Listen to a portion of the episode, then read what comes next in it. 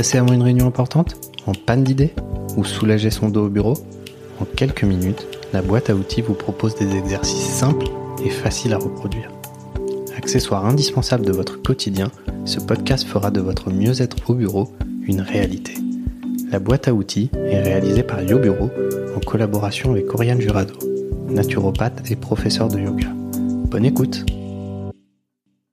avec l'agriculture intensive, la transformation industrielle des aliments et l'évolution de nos habitudes alimentaires qui nous poussent à choisir des aliments faciles à transporter, nos repas sont souvent bien loin d'apporter à notre corps ce dont il a besoin pour fonctionner de manière optimale.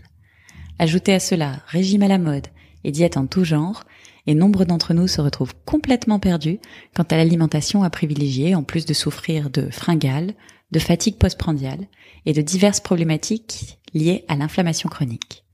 Aujourd'hui, je vous propose donc de composer ensemble une lunchbox pleine de vitalité en privilégiant les aliments qui fournissent du bon carburant à nos cellules et permettent la fabrication de neurotransmetteurs pour soutenir nos performances intellectuelles, notre concentration et notre résistance au stress. C'est parti.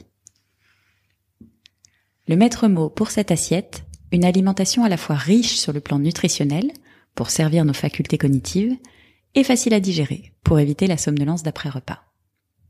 Premier conseil, pour faire le plein d'énergie, on choisit dans la mesure du possible des produits bruts et non transformés.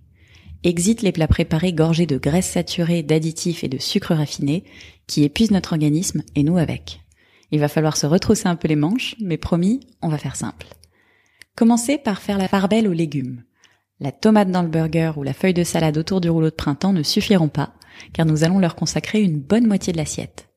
Par commodité, on peut opter pour des légumes frais ou congelés, si possible issus de l'agriculture biologique, cuits et crus, car la plupart des nutriments sont détruits par la chaleur.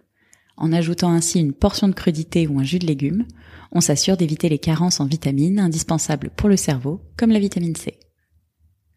On choisit ensuite une protéine de bonne qualité pour la vitamine B12 active sur la mémoire et sur l'humeur. On peut bien sûr penser à la volaille et à la viande blanche, mais aussi à deux œufs bio, en gardant le jaune liquide pour préserver les lécithines qui sont utiles à la cognition, ou encore aux petits poissons gras, maquereaux, sardines, harengs, anchois. Ils sont essentiels pour le bon fonctionnement du système nerveux et pratiques au boulot car on peut les acheter en boîte. Il y a aussi l'option protéines végétales que sont les légumineuses, lentilles, fèves, pois chiches, pois cassés, haricots rouges et blancs.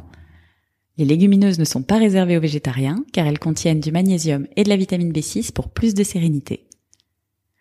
Après les légumes et les protéines, le dernier quart de l'assiette accueille finalement les glucides, c'est-à-dire les céréales et les tubercules, qu'on remet ici à leur juste place d'accompagnement.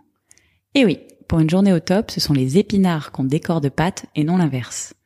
Par ailleurs, on les choisit toujours sous leur forme complète ou demi-complète pour éviter le coup de barre de 15 heures. Et surtout, on varie les plaisirs riz, sarrasin, quinoa, millet, un morceau de pain complet au levain, mais aussi pommes de terre, patates douces, châtaignes, courges ou encore potimarron. Enfin, le petit plus naturopathique, c'est d'ajouter à notre assiette un filet généreux d'une huile riche en oméga 3. Ces acides gras forment une gaine protectrice autour de nos neurones et permettent ainsi que les connexions se fassent mieux. Pour ma part, j'ai un petit faible pour les huiles de lin et de caméline que je prends toujours de première pression à froid. Bonne dégustation Mince, j'ai failli oublier le dessert. Rappelons qu'il est toujours facultatif et qu'il importe de le prendre peu sucré. Mes idées? Une compote ou une crème dessert au lait végétal sans sucre ajouté, une spécialité laitière fermentée au lait de brebis ou de vache, plus digeste que les yaourts conventionnels, ou un carré de chocolat noir. Quant aux fruits, on les préfère en dehors des repas, car leur digestion est très rapide et ils ont donc tendance à fermenter s'ils stagnent trop longtemps dans le tube digestif. Pour finir, ne négligeons pas de bien mastiquer et de manger lentement, dans le calme, à distance des écrans. Prenez le temps de quitter votre poste de travail et prêtez-vous à l'exercice de mâcher 20 fois chaque bouchée. Cela permet une action efficace des sucs digestifs dès l'introduction des aliments en bouche, une meilleure expérience gustative et un vrai effet satiétant. Bon appétit et on se retrouve bientôt pour la pause goûter. On espère que ces quelques minutes vous auront détendu et que vous repartez boosté pour le reste de la journée. N'hésitez pas à partager, laisser un commentaire et mettre 5 étoiles. Merci à Oriane pour cet épisode. À bientôt!